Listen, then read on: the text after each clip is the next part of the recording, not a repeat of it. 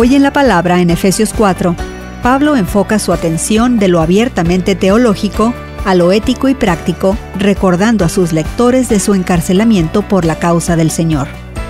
Pablo practicó lo que predicaba, incluso en circunstancias extremas. Con actitud de humildad, hizo los siguientes llamamientos.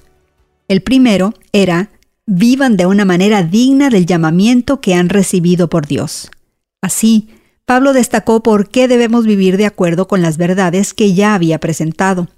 Por todo lo que hizo Cristo por nosotros, Pablo nos implora que vivamos rectamente. Pablo enumera las cualidades que debemos vivir. La humildad implica un pensamiento correcto acerca de uno mismo. La amabilidad habla de la conducta apacible de un verdadero amigo.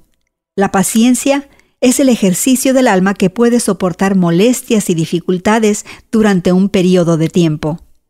Ser tolerantes unos con otros en amor es valorar a la otra persona sobre nosotros mismos. Esfuércense por mantener describe una diligencia para preservar en la unidad del espíritu y el vínculo de la paz.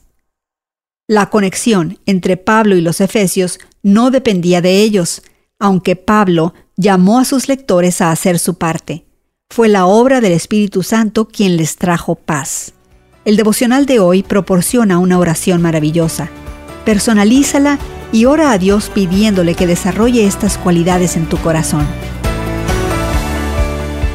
Hoy en la Palabra es una nueva forma de conocer la Biblia cada día. Encuentra Hoy en la Palabra en tu plataforma de podcast favorita.